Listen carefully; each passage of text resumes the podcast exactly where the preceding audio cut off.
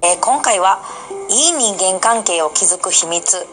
について、え何回かに分けてね音声でお伝えさせていただけたらなと思います、えー、今日はネガティブの 人間関係とポジティブの人間関係についてお話しさせていただきます。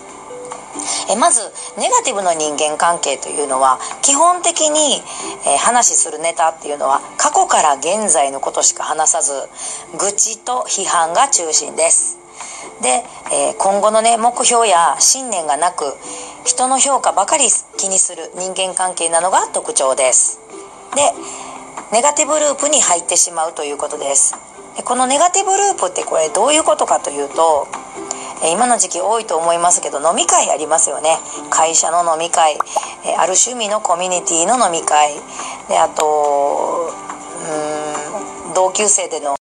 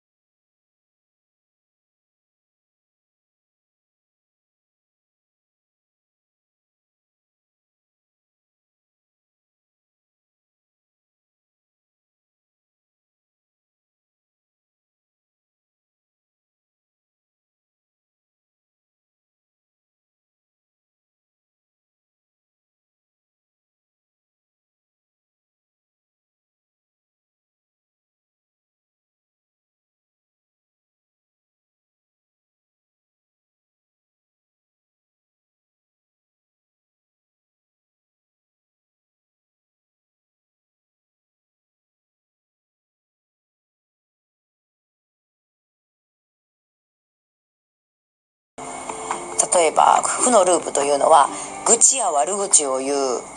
で現状を変える勇気を失う。失うから挑戦しない。挑戦しないからまた結果が出ない。そしてまた愚痴を言う。でまた勇気を失う。結果が出ない。というネガティブのループに入ってしまいます。で反対に今度はねポジティブの人間関係というのは基本的に話のネタは現在から未来のことを話して夢を語ったり今後の目的や信念が明確にあって常に学ぶ姿勢があります。それと自己否定自己需要自己肯定のバランスがとても絶妙です、えー、なんでこれでできへんやろ頑張ろうみたいな感じででできたらできたという感じで自己肯定のバランスもとても絶妙です。人間関係もポジティブループに導いてくれます。このポジティブループっていうのはどういうことかっていうとポジティブの人間関係は結あ失敗して落ち込んだ時一人じゃできないこともポジティブの人間関係なら一人でも頑張れます。くじけそうになっても励まし合って勇気を与えてくれる仲間がいるのでまた挑戦できます。そしてまた勇気が出ます。勇気があればまたどんな絶望的な状況でもまた挑戦できます。挑戦し続ければ必ず結果が出ます。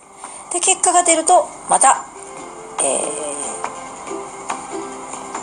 ー、頑張れます。でで勇気が湧きます。という成果が出る。というポジティブなループに入ります。でね、えー、今の私のことなんですけども今の私の周りにはねえー、過去はねあのこういうネガティブな人間関係っていうのすっごい多かったんですね。で自分もあネガティブなことを言ったり、えー、愚痴ばっかり言ってたような気がします。で今の私の周りには愚痴やネガティブな話をする人は一切いません。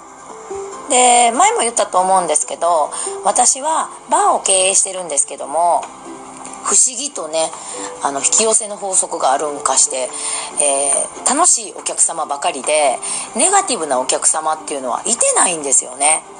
で私のプライベートでもネガティブのな話をして私の勇気を奪う人や過去の話をほじくり返して楽しむ人っていうのは一切お付き合いはしてないんですね。これは強がりでも何でもなくていい人間関係で前向きな話や行動をすることであの時間を埋めているので自分の勇気とマイナスな時間を奪われるってことがないんですよね。はい、ということで今日はネガティブの人間関係とポジティブの人間関係についてお話しさせていただきました。では今日はこれで終わります。お疲れ様でした。Lord.